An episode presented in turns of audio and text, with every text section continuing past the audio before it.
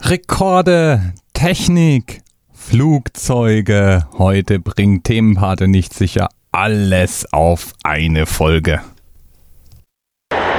Ende Dezember 1999. Das weltgrößte von Propellerturbinen angetriebene Langstreckentransportflugzeug rollt in Gostomel nahe Kiew an den Start. Ziel der Antonov 22, das Technikmuseum in Speyer.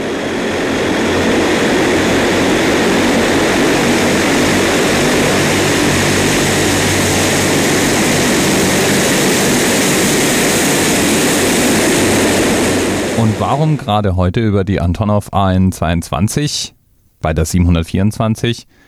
Ganz einfach, die Antonov wurde zwar als eine Frachtmaschine gebaut, aber geplant war sie durchaus auch in einer Passagierversion. Und hätte man die tatsächlich in Auftrag gegeben und gebaut, dann hätten in dieser Passagierversion der Antonov AN22 insgesamt 724 Passagiere Platz gefunden. Zum Vergleich, in einem modernen Airbus A380 sitzen 853 Passagiere.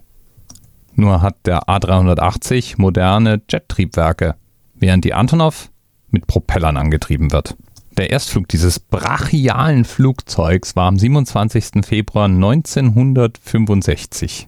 Und wirklich in Betrieb genommen wurde die Maschine dann 1967. Insgesamt hat man die Antonov zwischen 1966 und 1976 gebaut und es wurden 68 Stück produziert. Frachtflugzeuge sind auch grundsätzlich anders produziert als Passagierflugzeuge. So kann man sich zum Beispiel sparen, in dem in aller Regel riesigen Frachtraum für einen Druckausgleich zu sorgen. In der Antonov gibt es zwar einen Passagierbereich, aber in dem sitzen gerade mal 29 Leute und eine Kabine für 29 Leute plus vorne das Cockpit lassen sich natürlich mit bescheideneren Mitteln unter Druck setzen als ein kompletter Passagier-Airliner. Wenn eine Maschine große Fahrzeuge und schweres Gerät transportieren kann, dann ist es natürlich perfekt, diese Maschine auch im militärischen Einsatz wiederzufinden. Und deswegen kann man die Ladeklappe der Antonov auch im vollen Flug öffnen. Zum Beispiel, damit Fallschirmspringer abspringen können oder damit Flugzeuge eben schon praktisch den Entladevorgang einleiten können, obwohl sie noch gar nicht ganz stehen, wie man vielleicht im Notfall mit militärischen Geräten muss. Maximal kann die Antonov bis zu 250 Tonnen auf die Waage bringen und trotzdem abheben. Dabei ist sie darauf ausgelegt, auf erstaunlich kurzen Pisten starten und landen zu können. Gerade mal 1460 Meter braucht es und es können auch Behelfspisten sein, was natürlich bei militärisch genutzten Flugzeugen wichtig ist.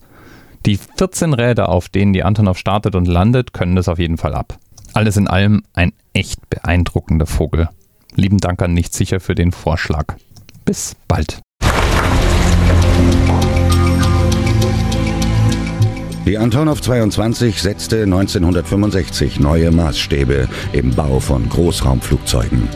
Ihr riesiger Frachtraum sorgt für Herzklopfen. In ihm könnte man sogar Volleyball spielen. TMRS 10, 9, 8. The experience of 47 individual medical officers was hier über die Geheimzahl der Illuminaten steht. Und die 23. Und die 5. Wieso die 5? Die 5 ist die Quersumme von der 23.